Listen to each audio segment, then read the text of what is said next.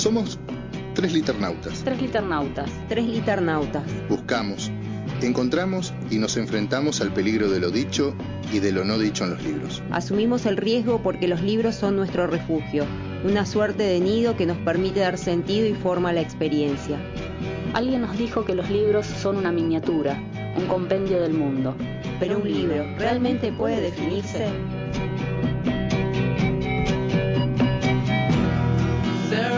Nos habitan con vidas no vividas. Dan profundidad a un mundo inhabitable.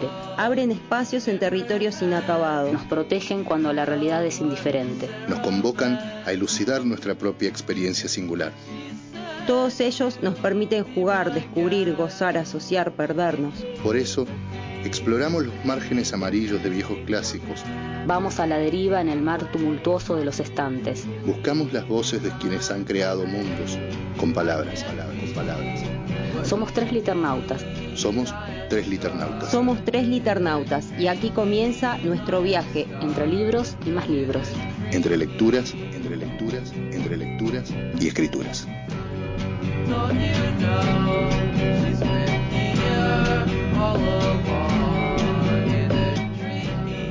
Bienvenidos, bienvenidas y bienvenidas a este programa que hemos dado en llamar Tres Liternautas, un programa sobre libros. Estamos al aire por Radio Megafón. Yo soy María Clara Lavallenqueni y me acompaña Fernanda Bustamante en el estudio y en la operación técnica Camila Paredes. Buenas noches, Cami. Buenas noches, Fer. ¿Cómo andás, Clara? Bien, Cami? ¿vos? Bien. Con frío, todas. Con ¿no? frío, sí. Acá estamos con la estufita al lado. Bueno, saludamos a toda la comunidad liternauta que nos escucha y acompaña cada viernes, décimo quinto programa de la segunda temporada de Tres Liternautas. Y eh, el, luego de este programa nos tomamos un receso merecido de dos programas con Cami también para que podamos descansar y, y volver con, Con más pilas. energías. Y cuando volvamos ya cumplimos los 50 programas, ¿no? Así que vamos a hacer un, un sorteo especial Sí. eh, de libros. Tenemos varios que nos han ido regalando, algunos que hemos ido comprando también, ¿no? Para Sí. sortear. Sí, bueno, esa va a ser semana de sorteos y van, van a seguir seguramente en, en las siguientes semanas para aprovechar todos los libros. Ah, vos y- decís que no sorteemos todo el mismo y día. yo digo que vayamos Vos querés eh, ir eh, de a poco. de a ¿no? poquito, claro. Claro, no, no, yo quiero todo y ya, Y ¿viste? si alguien también quiere mandar algún libro para aportar al sorteo, Es está invitado, invitada, invitada a, a- a participar de, de este sorteo. Muchos de los que están ahí son regalos también. Sí, Recordemos que, regalos que nos han hecho que escritores mucha y gente escritoras. sí, nos, nos ha hecho un regalo. Así que agradecemos un montón eso. Sí. Bueno, arranquemos. Tenemos ¿Querías algunos, decir algo? algunas, eh, algunos avisos, ¿no? ¿No querías No. comentar? ¿No? Ah, No sé, ah, tengo que decir- aparte de esto, lo del taller no lo ibas a comentar Ah, ahora. no, lo iba a comentar acá en el adelanto de temas Ah, cuando bueno, bueno. hablara de... No, yo también quería hacer un Estamos comentario. como con- desorganizados. No, no. El, el día Eh, desorganizado. Sí. Eh, no, como un comentario, viste, con esto que, que sucedió con, con, con la prohibición de un libro de Dolores Reyes. Quería hacer un comentario. eh, bueno, por ahí varios me han escrito para contarme un poco. Dolores Reyes es una, una escritora argentina que escribió una novela muy conocida, Come Tierra. Y bueno, justamente No hace. la trajimos hoy. No, no la trajimos, pero bueno, eh, la idea era conversar hoy con ella un poco sobre lo que había sucedido, sobre esta prohibición en una escuela de la, de, de la ciudad de Neuquén, sobre su libro y eh, bueno, después la, la nota que escribió ella de alguna manera defendiendo ese lugar que, eh, que se defiende concretamente, me parece, haciendo y leyendo y construyendo y, a- y, digamos, acompañando a, a las lectoras y los lectores, ¿no? Ujú. Sí, Bien. así es. Y además viene como además en, en una, en un periodo como de avanzada, porque digamos de avanzada en el sentido que están avanzando contra algunos escritores y escritoras, porque la censura eh, no solamente fue para Dolores Reyes y su novela en un colegio, sino también antes fue Cassiari, eh, otro Sí. poeta de Bahía Blanca que ahora no recuerdo el nombre, Gonzalo, no me voy a acordar el apellido. Bueno, lo mismo habíamos comentado Sí, de Claudia Piñero, y-. Y, su Sí, hizo poniendo la literatura en un lugar de, digamos, como posible de, de- de ser juzgado, ¿no? Como, eh, bueno, que además en este caso, eh, aun si fuera algo de la realidad, eh, tampoco tendría motivos para eh, para ser juzgado. Claro, sí, sí. Pero, pero sí, justamente estaba eh, Dolores Reyes, estaba acá en la provincia, estaba en San Martín de los estaba en Andes. San Martín le habían invitado a participar de, de algunas charlas en escuelas secundarias, justamente, Claro. eh, en una- algunas bibliotecas y, Sí, y bueno, justo cuando ella llega en el avión, eso es lo que cuenta en su, en su nota, que bueno, las, le las recomiendo leer, eh, cuenta justamente que ella bajaba del avión cuando le llegaban un montón de mensajes contándole lo que justamente Claro. estaba sucediendo en la provincia de Neuquén, ¿no? que Sí. su novela había, censurada, había sido censurada en un colegio. sí. En Eh. realidad, a- eh, aclaremos, digamos, eh, fue una solicitud de los padres de, de que saquen esa novela, pero eh, tengo entendido que el, bueno, no quiero, eh, no sé si la dirección, pero sí eh, la gente de supervisión acompañó la decisión del docente de, eh, de dar esa novela y justificó eh, la decisión porque bueno, está enmarcado en, en un proyecto de lectura. Claro. Sí, Eh, entonces, bueno, también no Eh, se nos plantea esta cuestión de qué pasa cuando, eh, cuando damos una novela en, en una escuela secundaria o primaria, eh, qué pasa con la reacción de los padres, ¿no? Y, y la importancia de, de digamos, de, de saber y de, y de conocer desde dónde se está Claro, leyendo. tal cual, eso te iba a decir, ¿no? Desde, texto. desde qué decisiones pedagógicas y didácticas se toman en relación a una lectura y no es, eh, Sí. digamos, dejada. y preguntarse ¿no? por qué, ¿no? Por, por qué esa, eh, como ese ensañamiento en, en, en prohibir eh, una lectura de que describe más que nada, que de hecho hemos, hemos leído ese, ese fragmento Claro, acá lo hemos leído acá, y cierto, describe sí. una, una relación sexual. Y sin embargo ahí hay como, bueno, es, es lo que no se puede visibilizar o lo que no se puede mostrarnos. sí. Bueno, es para, para seguir conversando y, y reflexionando. Ojalá eh, en algún momento podamos conversar con Dolores Reyes. Bueno, hoy no podía. eh, Sí, me dijo que estaría- estaba ocupada, pero bueno, la idea es poder por ahí hacerle. Sí, que además, digamos, es, es una lástima que se hable de la novela por, por esa eh, por esa escena. Desde ese lugar, eh, cuando la novela tiene un montón de otras aristas eh, súper interesantes para, para revisar, ¿no? Eh, bueno, la, la violencia de género, Sí. el lugar de la mujer en, en, en la sociedad, ¿no? De, de un adolescente. Bueno, Bueno, ahora sí. Luego de este- arrancamos de, este- esta charla. de esta charla, vamos con el adelanto de temas del programa del día de hoy.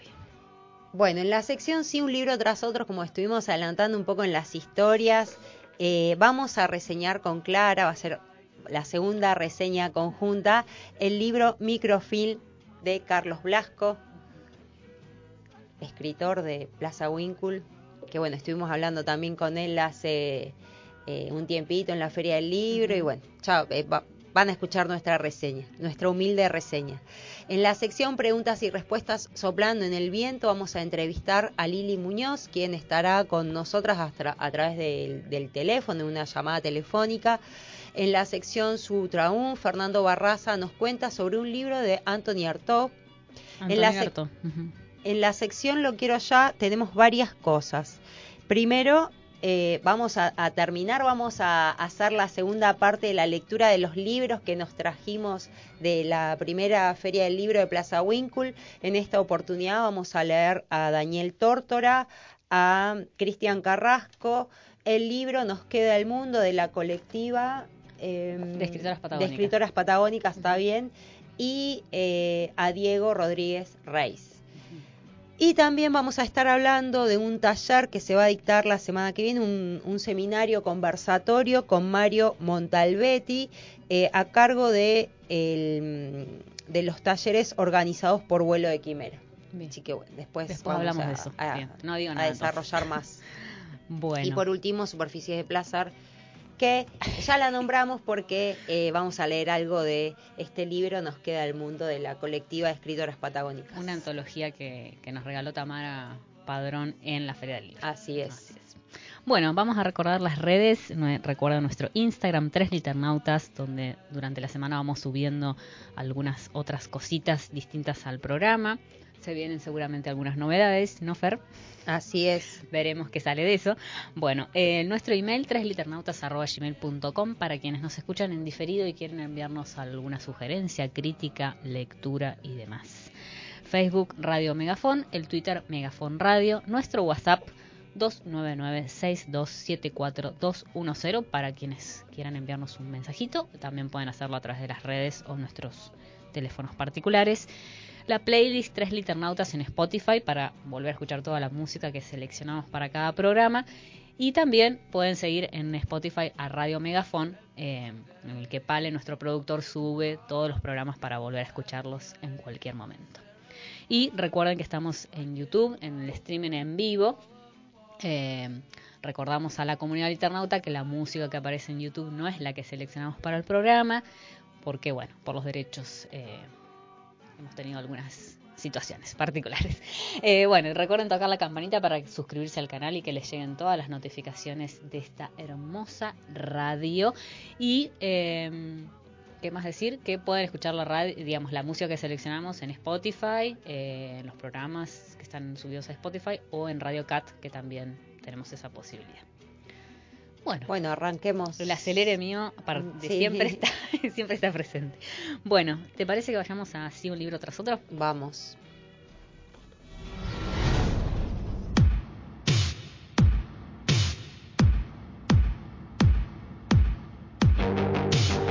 Sí, un libro tras otro. Sí, un libro tras otro. Así decía Art que se debe escribir. Hemos incorporado el mismo precepto en nuestra forma de leer. ¿Qué nos fascina? ¿Qué verso nos ha dejado sin proferir palabra? ¿Con qué libro hemos sentido la violencia de un cross a la mandíbula? Sí, un libro tras otro. Un libro tras otro. Un libro tras otro. Un catálogo caprichoso de aquellas lecturas que nos empujaron con furia a un camino que ya no queremos abandonar que ya no queremos abandonar.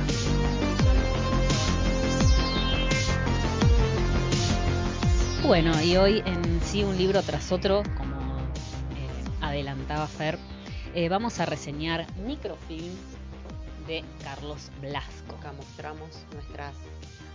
Me encanta porque cabe en la mano, vamos a hablar de eso también. Sí. Bueno, Carlos Blasco nació en Plaza Wincul, provincia de Neuquén. En 1976 ha publicado microfilm eh, por editoriales, eh, la edición editorial Vela al Viento en el año 2014 y para La Dama de la Cartera y El Caballero del Bolsillo por la editorial Libros Celebrios. Y recientemente publicó La Luz de los Insectos por editorial La Grieta en el año 2021, libro del cual conversamos también en la entrevista del año pasado. Parte de su obra está publicada en la colección Leer la Argentina por el Ministerio de Educación de la Nación en el año 2004. También ha publicado en la antología Territorio Literario de la, por la editorial Educo del año 2004 y la antología Desorbitados por el Fondo Nacional de las Artes 2009. Parte de su obra también ha sido traducida al alemán. Ha sido jurado de certámenes literarios, entre ellos la convocatoria del anual del FER del año 2020 en género narrativa. También fue responsable de la primera feria del libro en Plaza Wincul, que se realizó recientemente, Leer Abre Mundos y sobre la que hemos venido conversando. Trabaja como profesor en el Instituto de Formación Docente número 14 de Cutralco.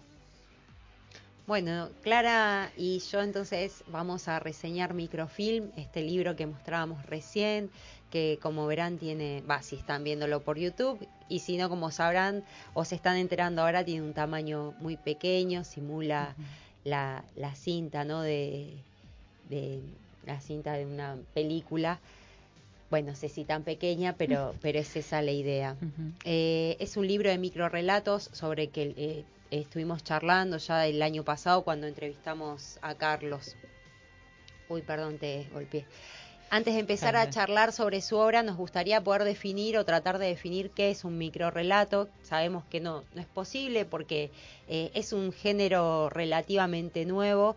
Eh, y bueno, todavía se, se, está como definiendo, bueno, quizás también pensando en esta imposibilidad de definir un género, ¿no? Sí. Eh, pero bueno, algunos eh, críticos advierten que el microrelato nace de la urgencia de contar en pocas líneas algo trascendental que no deje indiferente al lector. Cada palabra es seleccionada con exquisitez junto al resto de las palabras que enseguida aceptarán esa palabra nueva o la repudiarán, ¿no? Como eh, el micro relato no permite que una palabra esté más o, que no haga eh, juego, digamos, no esté en sintonía con el resto de las palabras. Em, quizás por eso se cree que los microrelatos tienen su origen en la poesía en prosa. De hecho, se dice que, la poesía en prosa son, fueron como los primeros eh, textos brevísimos o relatos brevísimos eh, y que bueno, a partir de ahí se fue configurando esto que hoy se llama microrelato o narrativa breve, brevísima en realidad, eh, etcétera. Eh, y pienso que como en una poesía cada palabra es sumamente importante y que las elecciones no son azarosas, todo lo contrario, cada una de ellas se ubica perfectamente para generar la atención en este relato brevísimo. En Blasco encontramos esta selección cuidadosa de las palabras. Todas las palabras remiten a un tópico, en este, en este libro, que es la vida en la comarca. Todo gira en torno a este contexto conocido, para los lectores y las lectoras que, somos eh, de acá, de la zona de Neuquén, y también es un contexto capaz de ser imaginado y recreado por quienes no conocen su nombre ni su identidad. O sea, em, es, es, un libro que, que, permite eso, ¿no? Pensar o recrear ese mundo al que, al que se refiere Blasco en cada una de estas narraciones. Y si te parece, leemos uno para, empezar a, mostrar un poquito de qué se trata este libro. Los textos no tienen títulos, eh, que bueno, eso también es, un dato importante. Y este está en la página 45 y dice así. De 200, de 200 a 250 es el número de ominosos jotes negros que sobrevuelan en círculos la destilería donde una vez me pegaron por ser docente. Esto ocurre por las emisiones de metanotiol, que es el mismo gas que despide un cadáver en descomposición. A veces la literatura ya viene hecha. Pensaba en la palabra metanotiol, ¿no? Como eh, que, solo en este micro relato esta palabra podría ser parte de algo literario. Y bueno, el, micro relato nos da esa posibilidad, ¿no? De, darles nuevas significaciones a, a palabras quizás que, que, pensamos de un mundo de la química o, de, un mundo que, está alejado de la, literatura. Aquí el narrador, a nuestro entender, rompe los límites entre ficción y realidad, evidencia que el paisaje también se vuelve literatura por las imágenes que suceden, o sea, por eso que sucede, que roza lo irreal y lo irracional, ¿no? Esto de esto de que los gases de, una, de una empresa terminen largando el mismo olor que, la muerte. Eh, eh, ah, eh, teníamos para leer otro. Dale. Bueno, voy a leer otro micro relato de la página 65, ya que dijiste la página, voy a, ah, hacer lo mismo. Contando, contado por Don Ávila. La otra noche, como a las dos, dos y cuarto de la madrugada, se agarraron a tiros frente a mi casa dos banditas de por ahí del barrio. Si tuve que salir a decirles, pero muchachos, que hay una chica durmiendo acá al lado que tiene que trabajar, y los chicos, che. Y ahí nomás. Uy, disculpe, don Ávila, no nos dimos cuenta. Y se fueron para el lado de la placita. Bueno, y cuando leíamos esto, eh, pensábamos si es posible pensar estas situaciones por fuera de la literatura. Carlos Blasco, en la construcción de sus microrelatos, pone en duda hasta la ficcionalidad de lo que cuenta, ¿no? O sea, es ficción esto y a la vez no podemos dejar de pensar que sí lo es, pero eh, se acerca mucho a la, a la realidad. Sí, creo que hay como un, digamos, como un cruce ahí, ¿no? Entre lo, ficticio y lo real, ¿no? Que es lo real también, ¿no? Hay una construcción eh, basada en algunas referencias eh, que uno como lector o lectora de la zona, si se quiere, podría encontrar, ¿no? Claro. Y, pienso también en esto que decía Cortázar sobre el, sentimiento de lo fantástico, ¿no? De, de, mirar con extrañamiento eso que vemos todos los días. Eh, quizás eh, es un poco lo que pasa acá, ¿no? mirar con una eh, con una mirada, valga la redundancia, eh, extrañada, eso que forma parte de nuestra cotidianidad. cotidianidad. Tal cual. Otra de las características de este género es la importancia o, se cree que es eh, la importancia de la primera oración. Eh, esta define todo lo que sucederá después y a la vez nos conecta con esas otras historias y otros relatos que cargan de sentidos al micro relato, ¿no? Como es todo lo que esa primera oración eh, define todo lo que va a venir en el resto del relato, pero también es una es, es un hilo que se conecta con, con ese pasado, mm. o no sé si hablar de pasado, pero con esas otras historias eh, que, que sustentan un poco el, el micro relato. Con esos otros tiempos por ahí, ¿no? Claro, exactamente. Y mm, em, bueno, había pensado yo, eh, en relación a esto que decís, eh, en una idea que leí hace poco en, en Gadamer, que es mi nueva lectura, eh, en un artículo que se llama, en un artículo de Poema y Diálogo, que digamos, un libro que reúne algunos artículos, y hay uno que se llama Poema y Diálogo justamente, que retoma él una idea de Paul Valéry en ese, en ese libro, ¿no? en ese artículo, y que justamente, si bien habla del poema ¿no? y del diálogo, pero me parecía interesante retomar esta idea que bueno, la idea de, Paul Valéry tiene que ver con esto de que justamente decía que el primer verso del, de un poema era el más difícil, ¿no? Y ya que resultaba como decisivo para el resto también. Y pensando en que vos habías comentado, ¿no? Esta idea de que el microrelato también, o, o por lo menos microfilm, hay un, un, vínculo con la prosa poética también, ¿no? Pensaba que en esto microfilm también se acerca al poema en ese sentido, ¿no? Como un diálogo que abre una apertura, de alguna manera, ¿no? Se quiebra ese silencio a partir de ese primer, de esa primera línea, ¿no? Pero también se expone a que el otro o la otra, como lector o como lectora, tome esa eh, esa palabra, ¿no? Y que emerja una, una respuesta, pensaba, ¿no? O otra palabra. Sí, Claro, porque bueno, el micro relato está, eh, digamos, no, los sentidos están todos construidos alrededor de, esas palabras, ¿no? Que palabras que aparecen a partir de, esa lectura. Y mm, eh, pensábamos que en los textos de Blasco, o sea, en, en, muchos de ellos, en la primera oración siempre aparece el personaje que va a ser central, ¿no?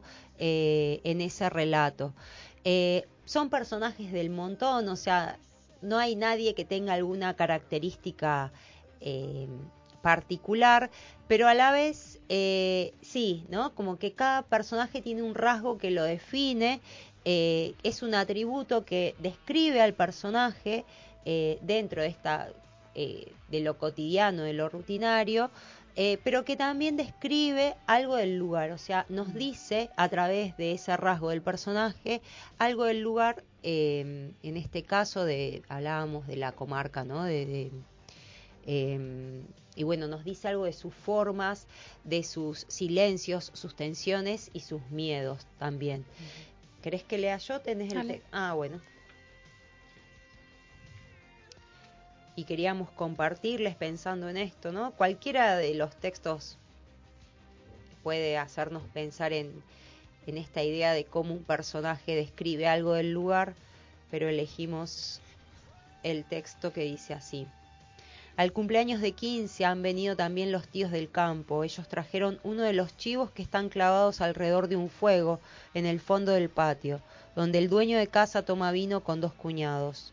En el quincho que antes era almacén, una adolescente vestida de novia está sentada con las dos mejores amigas frente a una torta también blanca. Cerca de la puerta se toma cerveza con las viseras sobre los ojos. En la cocina, mujeres atareadas se odian cortésmente. Se acerca el vals y la quinceañera se pone nerviosa. Un tío borracho le mira las piernas. Bueno, veníamos, digamos, cuando nos juntamos a a preparar la reseña eh, comentábamos algo que, que, yo no sabía de vos, Fer, eh, pero mm, lo descubrí hoy. y es esto que ninguna de las dos lee los prólogos de los libros antes de leer el libro propiamente, ¿no? Es algo que, que nos tenemos en común que no sabíamos, coincidimos. coincidimos como lectoras, ¿no? Eh, no porque no, no, no, no me parezca, personalmente voy a hablar, ¿no? No porque no me parezca que los prólogos sean importantes y que no- y son discursos que hablan y, y digamos, eh, presentan alguna línea de lectura o de abordaje del libro. Pero mm, en mi caso particular fue porque, bueno, eh, como en la universidad siempre había que leer los prólogos, Claro. ¿no? Como todo el estudio, ¿no? Y después dije, bueno, voy a, voy a hacer otra, voy a leer primero la obra y tener mi propia lectura, eh, mi propio abordaje y lo que sea, ¿no? Y después, bueno, sí, uno puede eh, leer qué, qué dijeron otros y otras sobre el libro, ¿no? Como Claro. para tener como la primera impresión que no está de alguna manera... eh, Atada al contexto o a la mirada de Claro, lectura o a la otra a una lectura de otra persona. Claro. ¿no? Bueno, bueno, eso nos, nos tenemos Nos en común, identifica. nos identifica. Y hoy yo, digamos, después de leer eh, microfilm y hacer algunos comentarios, yo decía, bueno, eh, es- le digo es como una especie de mapa de, de, de cartografía. Cartografía, lo dijiste vos, ¿no? Yo había dicho mapa y vos dijiste, ah, como una cartografía, ¿no? Que se va construyendo a partir de esas referencias que se conocen, pero que se tensionan en la ficción. Y bueno, después leímos el prólogo hermoso que escribe Laura Polastri al, a Microfilm de Carlos Blasco y ella habla de cartografía, entonces bueno, eh, ella ya lo había eh, dicho en el prólogo, pero nosotros lo- no lo habíamos leído. O sea, no creo que la audiencia nos esté creyendo, pero bueno, pero bueno, vamos a decir que sí. Está Mauricio Juliet escuchándonos ahí, eh, así que no sé qué pensarán. Pero bueno, la realidad es que eh, habíamos pensado en esta idea de la cartografía, ¿no? Eh, Sí, de hecho las, las dos, ¿no? Eh, cuando eh, vos planteaste esto del mapa, eh, dijimos, sí, hay, hay una como una radiografía, también podríamos decir, de, de Sí. todo lo que está sucediendo en este pueblo o en este lugar a partir de, de lo que le sucede a cada esas persona. situaciones sí, Hay una- podemos ¿no? hacer una construcción global a partir de cada situación particular. Bueno, pero habíamos visto esa idea de cartografía y después Sí, eh, la no la corroboramos. copiamos. No, no, no. no Después la corroboramos en la lectura que ya había hecho Laura Polastri en, el prólogo. Sí, que bueno, es, es un tipo de lectura, ¿no? También son textos que se pueden leer eh, de manera independiente, que digamos, eh, y que también nos, nos van a significar muchas cosas, eh, esas lecturas fragmentadas, podríamos decir, ¿no? Que bueno, igualmente consideramos que, que el libro de, de Blasco es, es una narrativa, eh, o es, representa lo narrativo todo el libro, no cada una, o sea, no solamente cada una de sus historias, cada uno de sus textos, sino que el libro empieza a contar desde la tapa, eh, esta sería una portada o Claro. eh, donde está el, el cuento de Monterroso, el micro, El relato más Sí, eh, más conocido, más si se quiere, ¿no? sí, Sí. que se podría hablar como ahí de, de algo fundante que no tiene, creo que son nueve palabras Sí, nada sí. más. Eh, Y que también, de alguna manera, es fundante de, de la literatura de microficción y también aparece acá eh, ligado a una imagen eh, de Plaza Winkle en la que aparecen dos elementos fundantes también de la historia de Plaza Winkle, ¿no? Sí, La torre de petróleo y eh, sí.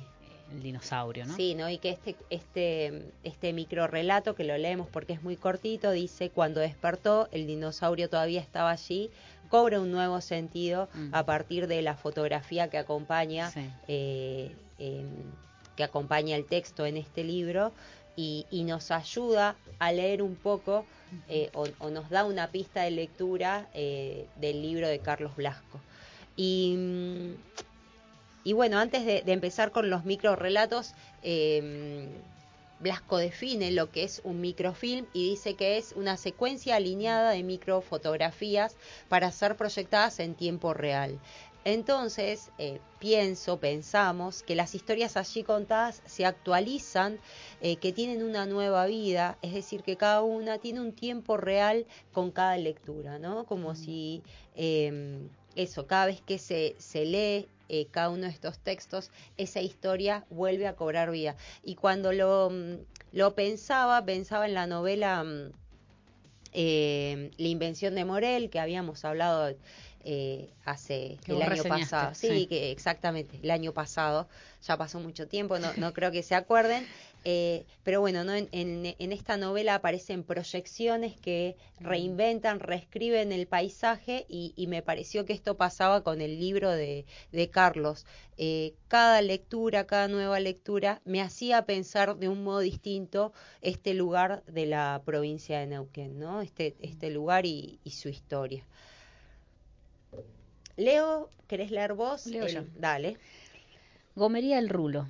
El rulo está dentro. Se lo ve a la pasada en equilibrio sobre una rueda de camión tirada en el piso, haciendo zafar el aro sin que le arranque la cabeza, mientras sus tatuajes verde virome ya son una mitología de tres cuadras a la redonda. El compresor se enciende. Aspira una continua bocanada de chivo, caucho, mugre. Comprime moléculas y forja el olor a gomería. En un rincón, debajo del almanaque de las tetas grandes, la cumbia se cae a pedazos de la radio rota y negra. El flaco lo acompaña, se va mate y el mecanismo se lubrica. El rulo gargajea, se asoma a la calle y escupe lejos, saluda a un colectivo. El universo está en orden. Me encanta. El universo está en orden. Sí. Es, un cierre fantástico. Bueno, Microfilm, como decíamos, cabe en la palma de la mano. La edición y el formato acompañan esa idea de fragmento de película. 32 microrelatos, fotogramas de una película que apenas lograría un movimiento. Microrelatos que se extienden como parte de nuestra condición humana y el libro que recomendamos el día de hoy. Así es. Microfilm de Carlos Blasco. No sé, ¿Puedo decir algo? Ah, no, que si los invitamos y las invitamos a quienes quieran leerlo, comunicarse con, con Carlos Blasco a través de sus redes eh, para poder pedírselo, porque sé que le, le, había llegado ahí una, una tanda de, de ejemplares, así que es, esta es la oportunidad para, pedirlo si, si tienen ganas de leerlo. Perfecto.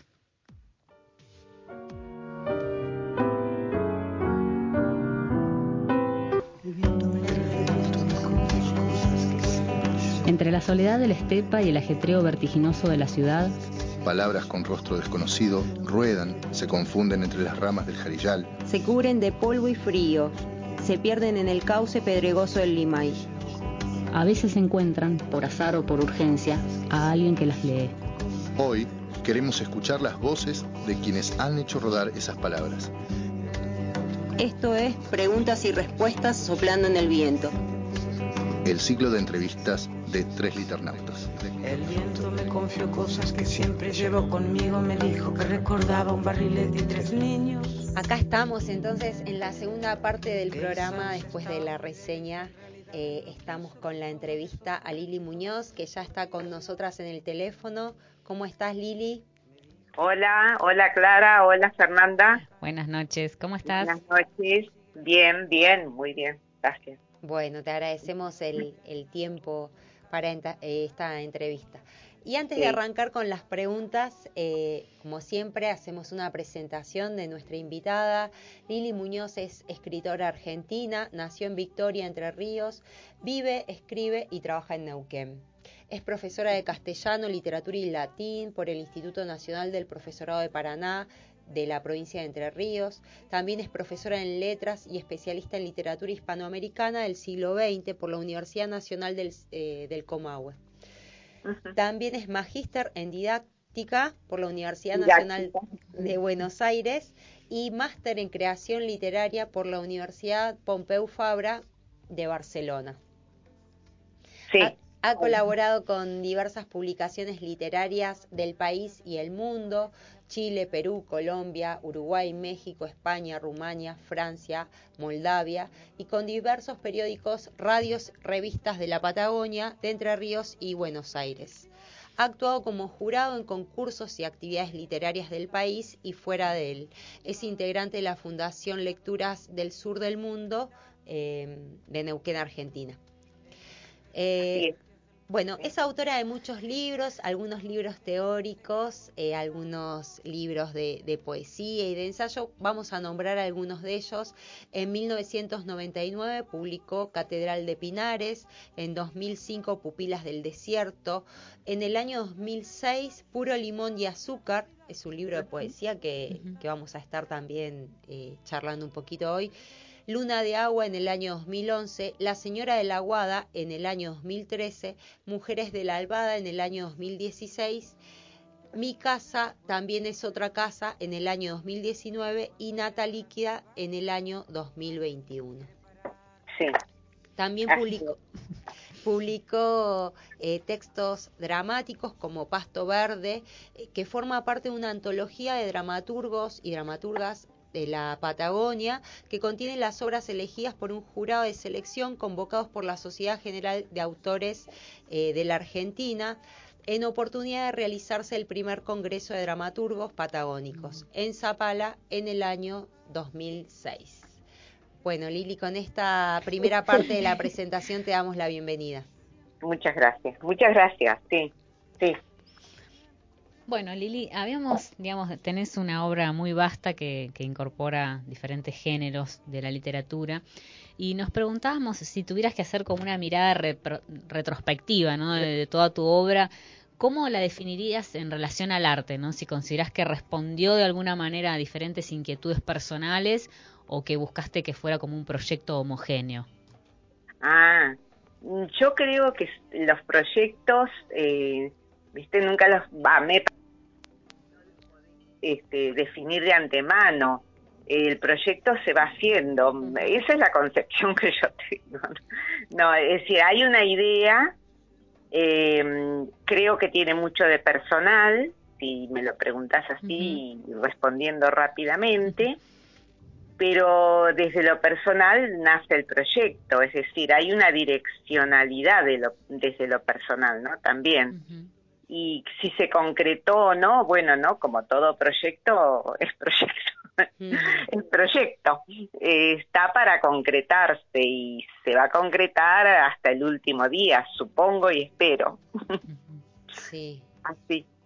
Eso sería. Más o menos ahí se me ocurrió hacer el parangón ahora, cuando vos lo preguntás, con lo del bordo de todo libro es un proyecto, ¿no? Toda novela, todo poema, todo micro relato, ¿no? Todo eh, texto dramático es un proyecto. Y como dice Borges, para nombrarlo de, algún, de alguna manera, eh, es un borrador. Todo poema es el último borrador Mm. siempre está para concretar, ¿no? Y a veces se concreta en el que lo recibe, digamos, en el lector, en el que escucha, el Claro. que lo lee, y a veces sigue siendo un proyecto, ¿no? Sí. Claro, Es- sí, igual em, yo, digamos, como cuando pensaba la pregunta me refería si, por ejemplo, en, en los distintos libros de, de poesía, por poner un ejemplo, eh, habías, eh, digamos, te había surgido a partir de una inquietud distinta o tenías como una idea más, más general. No sé si se entiende la pregunta. Eh, la poesía particularmente es eh, eh, surge en, eh, para mí, que no es para Mm. todos igual, en mí eh, cuando lo necesito, ya sea por una inquietud social del del, del exterior, del entorno, digamos, del contexto, o una actitud, mm, una necesidad más personal por alguna vivencia, algún sentimiento, algún pensamiento, eh, alguna conmoción interna, al- algún reflejo interno,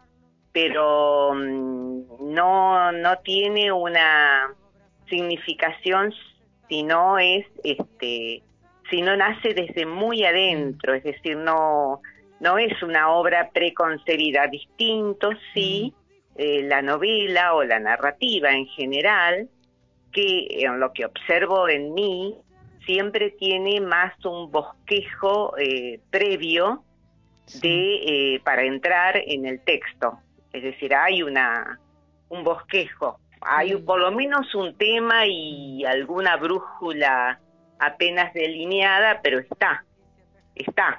Y es mm, relativamente más fácil encontrarle el final a este bosquejo. Eh, distinto la poesía, que como ya te digo, después vienen en, en, la narrativa también, y en, la, y en el texto dramático también, y en el ensayo también vienen las, las constantes revisiones, ¿no? Hasta que más o menos uno cree que el último borrador está listo. Pero en la poesía es significativamente más difícil, por lo menos para mí. Claro. Es más difícil no la necesidad que está y se nota, sino la concreción es más difícil. Claro. Y encontrar el borrador final es más difícil todavía. Lili, ¿te pasa esto con, con las, los micro relatos? Eh, tenemos acá el libro Luna de Agua. Luna de Agua, sí. Eh, que más allá de, del tono poético de, de, estos relatos que conforman la obra, eh, bueno, son narraciones. Eh, ¿te, ¿te, pasa lo mismo que, que, te pasa con la poesía o se acerca más al, a lo que te pasa con, con la novela? Con la narrativa, uh -huh. eh, la narrativa en general. Sí. No, el micro relato yo, eh, y vos lo habrás visto ahí, y en general es lo que observo también, desde mi micropoética sería, ¿no? Porque uh -huh. no todo el mundo es así, si puede servir para alguien lo digo, pero el microrelato yo lo asimilo mucho, mi, microrelato, minificción, eh, como le queramos llamar, mm. eh, lo asimilo mucho al, al poema. Sí. Por mm. eh, la necesidad de síntesis que tiene, sí. y supongo que eso es la, la, dificultad del poema, por lo menos para mí, insisto, la, la, la necesidad de síntesis que tiene el microrelato, que vos me decís, es cierto, tiene una historia, es decir, se le nota más la historia, la historia en el sentido aristotélico de la palabra, la, la fábula, sí. eh, que en la poesía puede a veces estar más eh, oculta. No toda la poesía es así, porque recordemos los romances viejos, mm. para decir uno, uno de decir preciosos, siglo XV, eh, pero eh, digamos el, el, la poesía también puede tener una historia y de hecho la tiene mm, hay, claro. hay sí, varios sí, sí. actuales que, que, que, está la historia mm. pero eh, el microrelato yo lo asimilo mucho al, a la forma de escritura del poema eh, no solo por el lenguaje que trato siempre de que sea lírico no solo mm. poético, sino lírico, si se puede, claro, que no siempre se puede, sí. eh, eh, y eh, por los huecos que requiere el microrelato para, la, para dar la libertad al que lo recibe de los múltiples sentidos, sentidos que todo texto lo tiene, porque es así, todo, cualquiera de los textos que escribimos tiene múltiples sentidos, pero en ellos, en el micro relato o en la poesía, eh, yo los noto más. Mm. Sí, y te pasa y también el... esto de... Ay, discúlpame. Perdón, sí. No, digo, si te pasa esto de, de lo que te pasa con la poesía, de que sentís que, que puede ser un último borrador, o sea, que, que se puede seguir modificando, o el micro relato te da esa sensación de, de algo terminado, algo eh, acabado. Eh, no eh, bueno, lo del, lo del último borrador es cuando mm. sale a la edición, claro. digamos, ¿no? Eh, ese, es decir, pero que eso es el, eh, el proyecto finalizado, no, digamos, mm. no se transformó en plan. Claro. es un proyecto nomás. Claro. Cualquiera, ¿eh? Para cual, es decir, de hecho las novelas, las publicadas y que aparecen en los libros y todo, pero no, eso, si yo lo tomo, seguro que lo reformo. sí. sí, claro, no, no, nunca llega a plan, pero claro, salen publicados y quedan ahí. Claro. Y uno quiere, uno quiere después arrancar esa hoja y obviamente que no se puede, va, claro. no quiere, ¿no? Claro, claro. O sea que si reeditaras y revisaras tus libros serían otros. No, pero no se revisan más, sí, salen, está, quedan publicados y No, no, ya ese es un pacto con una misma, no, claro. no, se acabó, se acabó, eso ya está. Claro, sí. El sí. poema, no obstante, el poema sí podés hacer, ¿eh? ay, no sé, yo sigo con eso. El poema sí lo podés hacer, porque saldrá el libro, pero vos el poema lo podés, te podés parar en la esquina y decirlo si que tenés ganas, o en claro. un, qué sé yo, en un Zoom, lo decís, lo decís como está, como lo concebiste ahora. Claro. Eh, eso también, y el micro relato también. Mm. Y vos me dirás la novela también, sí, pero no es lo mismo. Hay que para para, para rever el mundo de, de, de esa de ese verosímil creado en la novela mm. hay que tocar varios puntos, ¿no? Eh, eh, y además toda la estructura narrativa. Claro, claro. Después, eso. Mm. No, pero es bastante, bueno, es interesante escribir, sí, claro, claro, claro. Por ahí es agobiante. ¿Agobiante? Sí, sí, a veces sí, a veces sí, porque te come, te da, y si no lo terminas. Claro, claro. Eh, dale, te da, te ronda la cabeza si no lo terminas. Claro, claro. Menos terminado, lo terminas. Sí. Mm. Sí, es, hay de ese sentido agobiante. Claro. Lili, eh, leímos con, con Fer uno de tus poemarios Puro Limón y Azúcar y, y en ese poemario observábamos que hay muchas referencias a Alejandra Pizarnik, a Safo, a Alfonsina Storni, ¿no? como en un poema que se llama Abrazo. Bueno, y pensábamos si digamos, en esas miradas femeninas que aparecen en, ese poemario y particularmente en una poesía que, en un, digamos, un fragmento de una poesía que voy a, leer, que es la, la, poesía que se llama Asperidad del Trino. Y leemos lo siguiente. Registra, es así, una, vos, yo, la otra, quiere regularmente en femenino y singular a la intemperie y siempre, o casi siempre, con culpa y a destiempo. Y digamos, nos, nos preguntábamos con, con, Fer cuando leíamos tu poesía eh, si esas miradas de escritoras femeninas han marcado de alguna manera el rumbo de tu escritura. Sí, sí, sí. Eh, digamos que es del 2006. Eh, va, salió publicado en el 2006. Puro limón y azúcar. Y de paso voy a mm, decir el nombre de la artista plástica que... Eh, tiene la tapa. En la tapa está la querida Elba Liceche. Eh, es una escultura, eh, digamos, es una obra de ella, una de las esculturas o mini esculturas en madera era esto. y bueno, este, nombrarla y agradecerle. sí, sí, el tema de de la bueno de lo femenino más que de la mujer de lo femenino y de los, eh, como las segregaciones, diría, es una palabra fuerte, segregaciones, eh, que, que me parece que caen sobre la mujer, tal vez en otro tiempo, por suerte pienso que a lo mejor de a poco esto podría ir eh, mejorando en positivo para esa, para ese, para lo femenino en general eh, por supuesto que no es el no, no es ese aspecto el único que recibe segregaciones. Cuando hablo de segregaciones hablo de lo social, ¿no? De la sí, de segregarse, de, de, del prejuicio que segrega.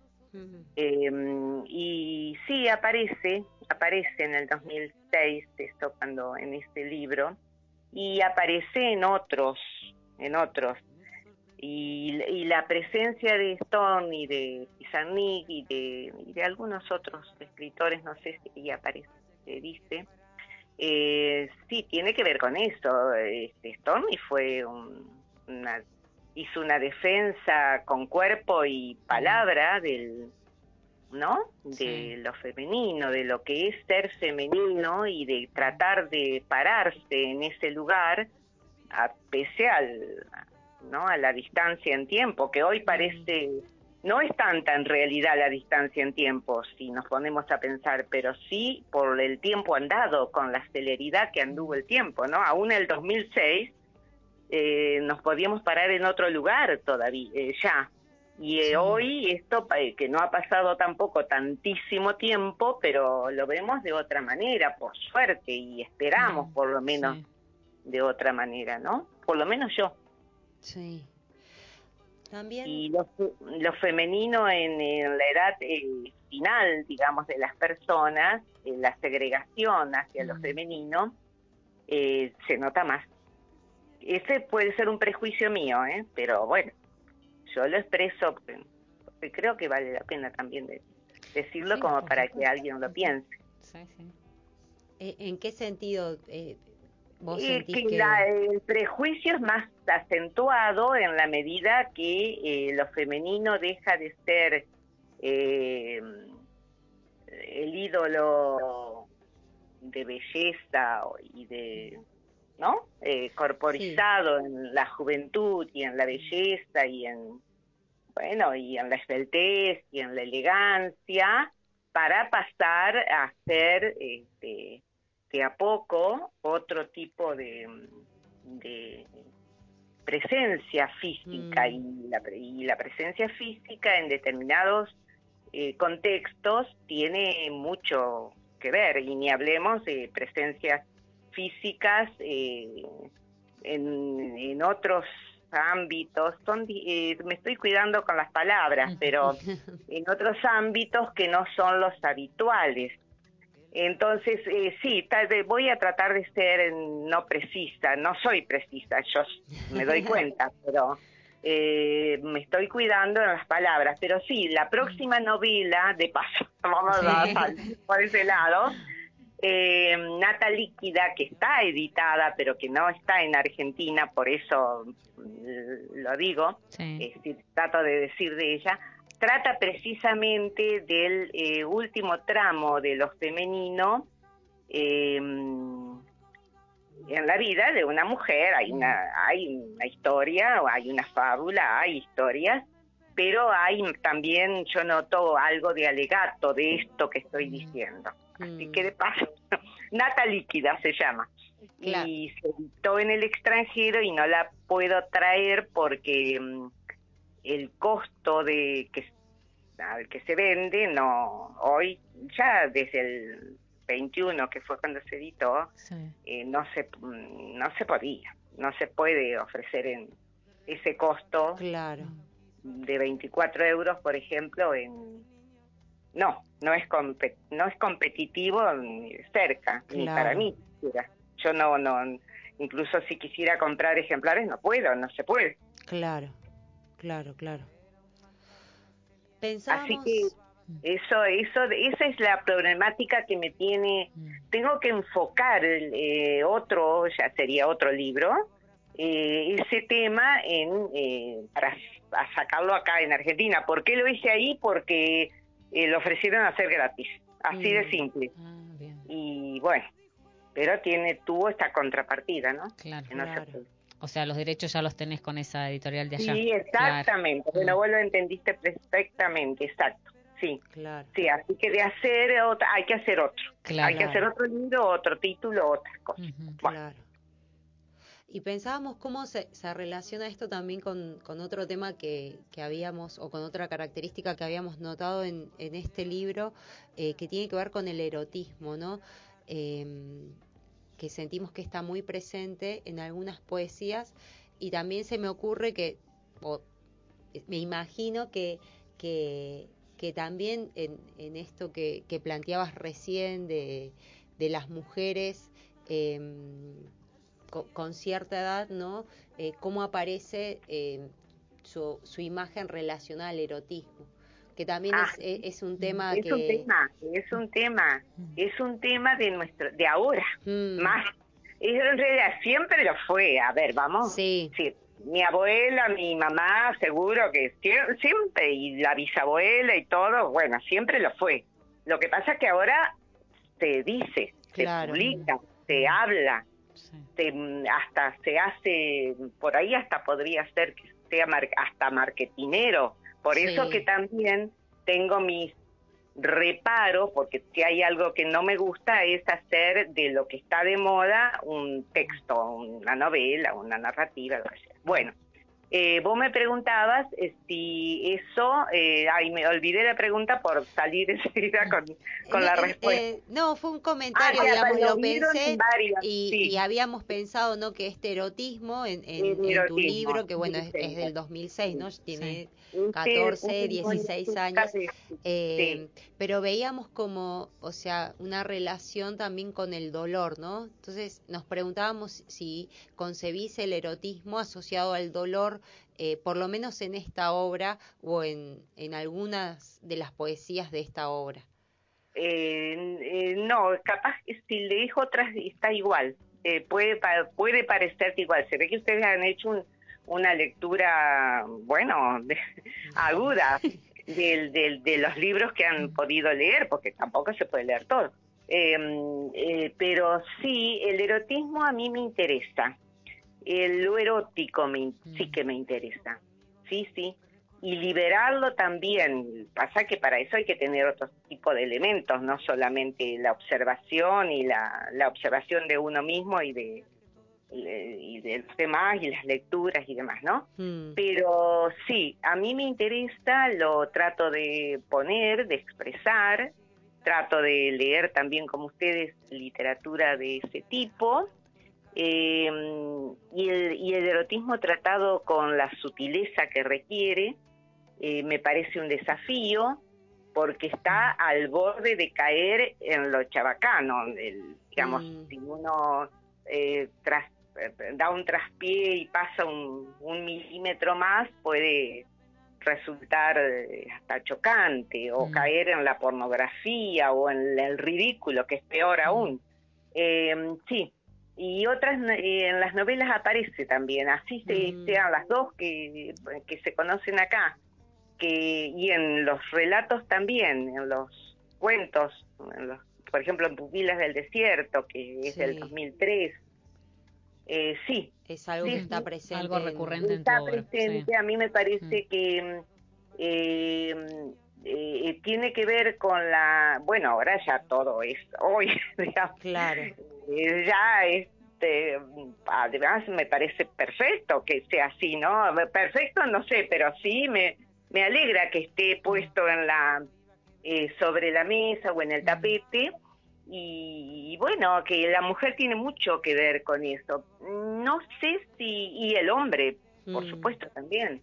Y todos los géneros que eh, eh, que se puedan concebir desde el humano no eh, eso, por suerte, el siglo XXI ha contribuido. Eso me parece un gran paso, haber dado, mm, a por lo menos dar estos pasos. sí. Y con muchos hierros, seguramente, con muchos hierros, seguramente, pero se va a ir encaminando alguna vez y veremos qué más puede aparecer. Pero sí, sí, sí, sí, sí.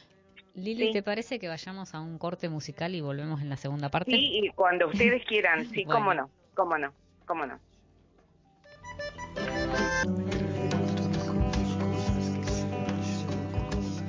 Estamos entrevistando a Lili Muñoz, que nos acompaña a través de una llamada telefónica. Y antes de hacer la pregunta compleja, no, eh, No, no le pongas. Bueno, dale, dale. siempre le pongo un, un adjetivo Ya, distinto. no, ya todo el mundo sabe la pregunta. Eh, bueno, seguimos un poco eh, con la presentación de Lili. Vamos a contar que ha recibido muchas distinciones. Eh, mujer destacada en literatura y educación en la primera edición del premio a la Honorable Legislatura de Neuquén en el año 2010 eh, y por la Fundación OSDE en el año 2012. Premio al libro de autor, medalla al mérito en el año 2015 por Fundación Lecturas del Sur del Mundo eh, homenaje con nominación en sala en la séptima eh, Feria Internacional del Libro de Neuquén en el año 2019 y también fue reconocida hace muy poquito por el municipio de Neuquén junto a cinco escritoras eh, como mujeres de la cultura que estuvimos ahí Estuvimos ahí presentes presentes, sí. y, y pudimos conocerla personalmente. A Prince. Hacía calor todavía, así que sería, que fue Sí. en marzo, febrero. Sí, ahora me Bueno. Lili, no sé vos si te acordás cuando Sí, sí, me- ah, Nosotros ahí no fuimos a saludarte igual, porque... sí, Es verdad, no, no fuimos, pero te, te conocimos. Pero te conocimos ahí porque gracias. te escuchamos. Fue en el 22 ahora, fue sí, este año. sí, Sí, este sí. año. Ujú. A y debe haber principio. sido marzo, Sí, abril. En marzo, sí. Eh, bueno, Lili trabajó como profesora y directora en el- la enseñanza media y superior y también en universidades nacionales como la Universidad del Comahue, UPA y Patagonia Austral. Actualmente coordina talleres de escritura y de lectura para personas adultas. Bien. Sí, así es. Bueno, Lili, eh, la pregunta que decía Fer, que es la pregunta difícil, eh, que hago siempre, que en realidad ya la hago, digamos, porque me interesa conocer un poco qué piensan nuestros escritores y escritoras al respecto, ¿no? Eh, si crees que existe algo propio de la escritura o de, la escritura patagónica, si se quiere como una identidad propia, y si, si crees que existe, cuáles serían esos rasgos. Ah, los rasgos de la escritura patagónica. Bueno, en principio, eh, bueno, soy de las que cree que la literatura, eh, bueno, es literatura en, en cualquier parte, ¿no es cierto? Sin connotaciones de, de, mm, de adjetivos, ¿no? Como patagónica, por ejemplo. Pero es cierto eh, que eh, hay rasgos y yo he vivido más en la Patagonia que en el lugar donde nací, es decir, he vivido más en Neuquén que en el lugar, de, eh, que en Entre Ríos, em, que eh, te marcan, ¿no? Por lo menos me parece eso. Y mm, en ese sentido, em, tuve el aporte invalorable de gente como Irma Cuña, que también reflexionó sobre estos temas. Sí. El mismo mm, Nicolás Bratosevich también reflexionaba, todos ellos eh, vivieron, bueno, obviamente Irma Cuña nació acá, ¿no es cierto? Y vivió acá también y murió acá. Eh, Nicolás venía a formar mm, talleres eh, a, quienes queríamos participar en los talleres, esto estoy hablando de allá por el 80 y, algo, en General Roca, en el caso de, de Bratosevich. Y mm, vos me decías si hay rasgos. Yo creo que la literatura patagónica tiene una fuerza, es la que más conozco ahora, ¿no? Porque la tengo cerca. Em, tiene una fuerza, y sobre todo en poesía, eh, una fuerza de innovación que hay que destacar, de búsquedas, de avidez por escribir, por buscar, por, informarse, por, escribir ya sea desde la formación, se buscan mucho los talleres de escritura o literarios, como se la quiera llamar, yo prefiero llamarlos de, escritura y otros de lectura, es decir, en esa avidez em, que está, mm, sobre todo yo la tengo presente en gente adulta, ¿no? Jóvenes y adultos jóvenes, digo a partir de los 18 más o menos. Eh, pero debe estar también en la entre los más jovencitos. Pasa que yo tuve más acercamiento en esto de la escritura a gente en esa franja, desde 18 mm. aproximadamente, puede ser 16 en adelante. Pero una eh, la fuerza que caracteriza la innovación, destaco, mm. innovación en todos los sentidos, no solo en la temática, en la audacia de la temática, sino en la gráfica y digo y en la búsqueda de, formas gramaticales mm. propias que digan algo en relación con contenido, de tal manera que el contenido va transformándose en forma y, a la inversa. Em, y esto lo no lo digo yo ahora, ahora yo lo observo más, pero porque tengo más cerca la cuestión la cuestión en cuanto a que tengo los, la gente que escribe, algunos, no son muchos tampoco, pero Gloria Pampillo, que había recorrido toda la Patagonia, no es solo una característica de Neuquén, yo hablo de Neuquén, solamente Neuquén y el Valle, ¿no? Sí. Sino de toda la Patagonia, de, de la Patagonia Sur también, cuando también estuve en la Patagonia en San Julián, y esto se notaba en esas búsquedas posiblemente tenga que ver con el paisaje y con lo que eh, a veces lo sentimos como soledad, a esto de tener que, como días como hoy, estar un poco más eh, acobachados, digamos, ¿no? Más en, reflexión y en observación, percepción y em, que va a dar como resultado la escritura, ¿no? La escritura o la composición artística en otro sentido. Bueno, creo que fui demasiado largo, pero sí, yo soy una admiradora de la el poema la poesía en Patagonia eh, arrasa, ¿eh? tiene pese a que somos menos en cuanto a cantidades de, habitantes, ¿no? Eh, bueno, se conoce, se conoce, sí, claro, y ustedes tienen la muestra de esto, ¿no? Y la narrativa está ahora eh, también con una impronta muy fuerte. La narrativa en todas sus manifestaciones, cuentos, ensayos, eh, novela breve y más larga también. Sí. Bueno, Lili, eh, ¿te parece que vayamos a la lectura que habías preparado? Bien. Sí, yo, bueno, uno, uno que ten, uno, dale. No digo, nada, no digo nada para que cada uno vea lo que quiera. Dos veces el amor. Dos veces en una hora no es cualquier cosa. Y menos superando los 50. Te lo dije, amor. Pero usted nada. Mejor dicho, usted todo. Y más sin cansancio, ni heridas de trabajo, ni mujer que se ha ido por un rato. Usted sí y sí, en el despeje. Tal vez solo pensó en usted, o en los dos, siquiera un poco. Entonces, yo le doy las gracias. Cuando crucé la esquina, a contrapelo del adiós que no dijimos, un hombre joven me pidió monedas supe que habíamos hecho pedazos cualquier quantum. Cuatro eran dos y por instantes uno. El cuadrado rodaba refutando las tintes y sin embargo, la soledad virtual, usted lo sabe, venía de agonizar aquí en noviembre el hambre y el aroma de los tilos ya está. bueno, Lili, Lili, muchas gracias por conversar con nosotras acá en Tres Liternautas. Eh, un placer. Espero que te hayas sentido cómoda y bueno. Y bueno, esperamos eh, volver a, encontrarnos. Esta vez nos, vamos a, presentar.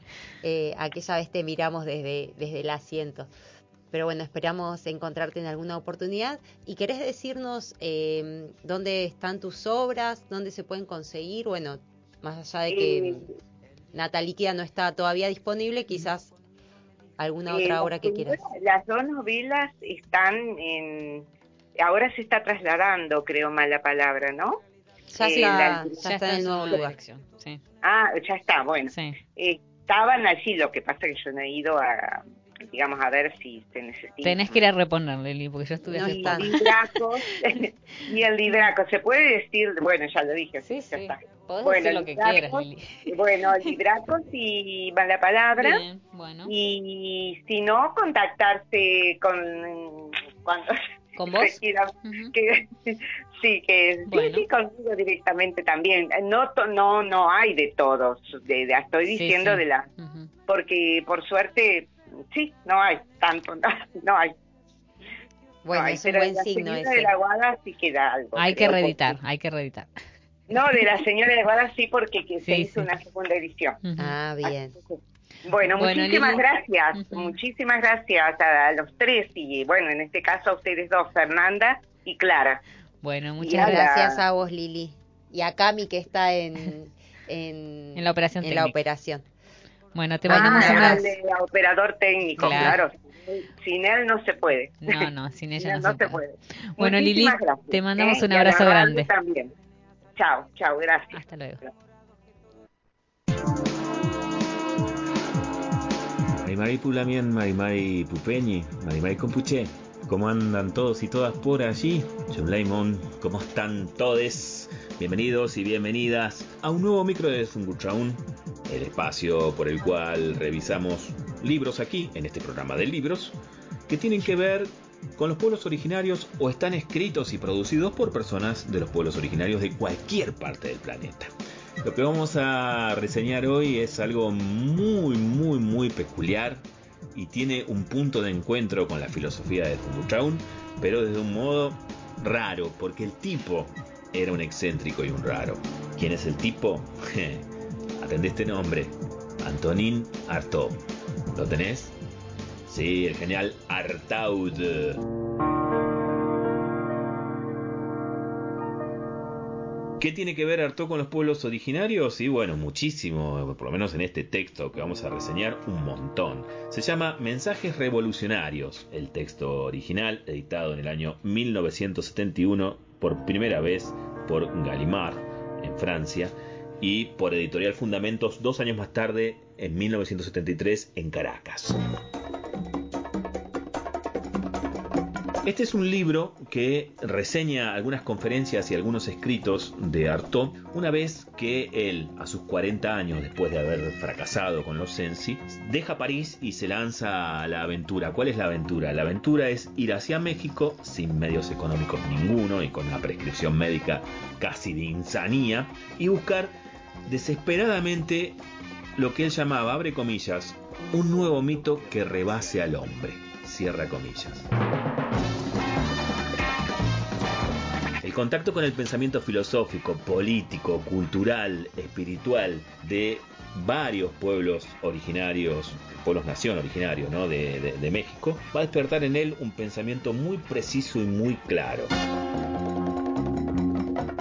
Con todo ese bagaje de conocimiento de Kimun, diría el pueblo mapuche, el tipo pone en perspectiva todo lo que traía de sí las estructuras de la sociedad europea para adherirse a, a, una civilización que por lo general siempre es opresión, su espíritu contestatario a través del dadaísmo y el surrealismo, inclusive las relaciones más psicoanalíticas como la suya con su padre, todo esto va a estar signado por el conocimiento y la cultura filosófica de los pueblos originarios de México.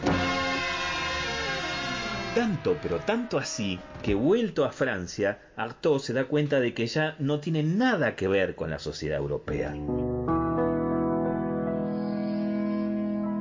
18 meses después, lo terminan internando en una clínica de salud mental. Él le va a escribir a Louis Jouvet unos años antes de la internación, ¿no? Soy mucho menos loco de lo que se cree, le va a decir. Y le va a completar con este concepto. Y dejaré de serlo completamente el día en que tenga responsabilidades importantes y deba desplegar mi actividad en un sentido interesante. Como por ejemplo, esta búsqueda de conocimiento y una nueva visión filosófica de la vida, la política y la cultura a través de la lente de los pueblos originarios. Soy un fanático, no soy un loco, decía él. No quiero ya el orden moderno que solo lleva al caos. Por eso me voy a México a mirar las raíces de la humanidad.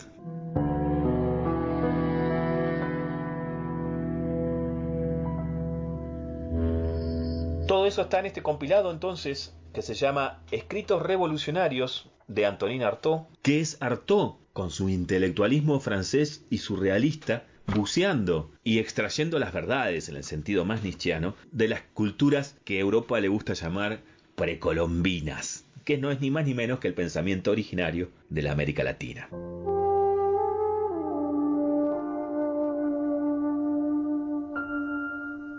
Te dejo un fragmento de México y el espíritu primitivo, un pequeño ensayo sobre María Izquierdo, que es parte de uno de los últimos capítulos de este volumen. Escucha esto.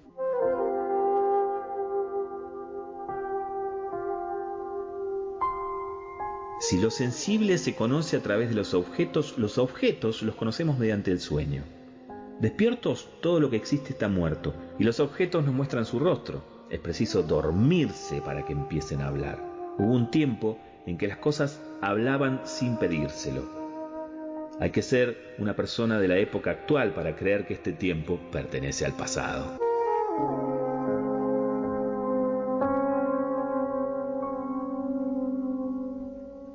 Es una sola de las notas increíbles que se encuentran en este libro que se llama Mensajes Revolucionarios, que es Antonin Artaud en contacto con las culturas originarias de México.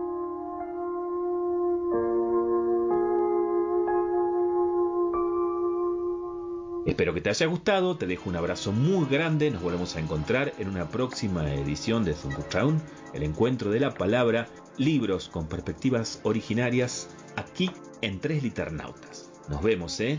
Peucayal. Bueno, eh, tuvimos que apretar el programa porque nos estábamos quedando ya sin tiempo, así que vamos a eh, hacer un comentario que queríamos eh, compartir. Sí, queremos invitar a, a la gente que nos escuche. Bueno, justo Lili hablaba también de, de estos talleres de escritura y de lectura. Y este taller está a cargo de Vuelo de Quimera. Eh, no es un taller, en realidad es un seminario y un conversatorio con Mario Montalbetti. eh, poeta peruano, sí. Bueno, y el seminario se llama Poetas del Mundo eh, y está organizado por... eh, Eugenia Stracali, así de la es, Universidad que, de La Plata. que sí. está a cargo de, estos talleres Sí. eh, vuelos de Quimera. Entonces, quienes estén interesados en participar de esta charla, de este conversatorio, que va a ser de manera virtual, pueden comunicarse a través de las redes, buscan en Instagram como vuelo de Quimera, o también pueden escribir al mail que es eh, quimera.editoras.gmail.com. Esta, este conversatorio va a ser el viernes 15 de julio a las 17 horas. Así que ya estamos en vacaciones, eh, receso Para invernal aprovechar. algunos, algunas. Es, un, es una linda oportunidad para, para escuchar eh, sobre literatura. Bien, bueno, gracias Fer. Eh, bueno, nos quedan pendientes entonces los libros que íbamos a, a comentar, algunas selecciones que habíamos hecho. Nos quedará para la próxima, del- para después de- del receso. del receso. Bueno, Tres Liternautas llega a su fin. Eh, hoy en Tres Liternautas, en sí un libro tras otro, recomendamos la lectura de Microfilm de Carlos Blasco. Conversamos con Lili Muñoz y algunos de sus libros. Eh, sobre el que tenemos acá, Luna de Agua. En la sección Subutraún, eh, Fernando Barraza nos recomendó Mensajes Revolucionarios de Antonín Artaud. Y bueno, el resto no lo voy a decir porque no lo no, no llegamos. Quedará pero pendiente. Queda pendiente. ¿Qué escuchamos el día de hoy? No soy un extraño de Charlie García en la versión de Fito Páez y Pablo Dacal en un álbum que les súper recomiendo, Charco del año 2017. Luego escuchamos un EP del año 2019 de la cantante Mel Muñiz, Vals para ella. Eh, y luego escuchamos un tema muy lindo que me gustó mucho que conocí estos días, Despiértame cuando llegues de Ulises Hadgis y Gaby Moreno, que se encuentran en el álbum El Mundo y la Nada del año 2021. Y por último, un, un poquito de Soy Yo de la banda colombiana Bomba Estéreo, que se encuentra en el álbum Amanecer del año 2015. Todos temas que van a estar disponibles en la playlist eh, Tres Liternautas 2022 en Spotify. Eh, bueno, ¿qué más? Nos despedimos Nos así. despedimos dos, dos viernes que no estaremos al aire porque nos tomamos un receso. Luego del receso vienen ya dos figuras, vamos a estar entrevistando que vamos a... Voy a hacer el adelanto ya porque Sí. tengo ganas. Eh, Mercedes Rofé y Eugenia Almeida van a estar conversando el último viernes y los primeros días de agosto.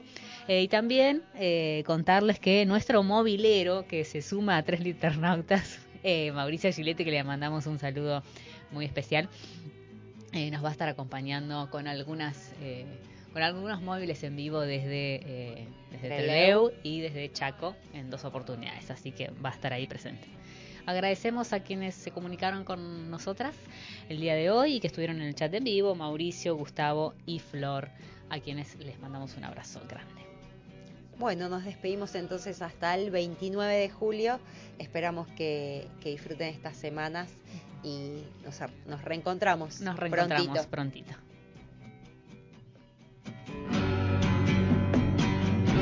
Somos tres liternautas. Tres liternautas. Tres liternautas. Buscamos, encontramos y nos enfrentamos al peligro de lo dicho y de lo no dicho en los libros. Asumimos el riesgo porque los libros son nuestro refugio, una suerte de nido que nos permite dar sentido y forma a la experiencia. Alguien nos dijo que los libros son una miniatura, un compendio del mundo. Pero un libro, ¿realmente puede definirse?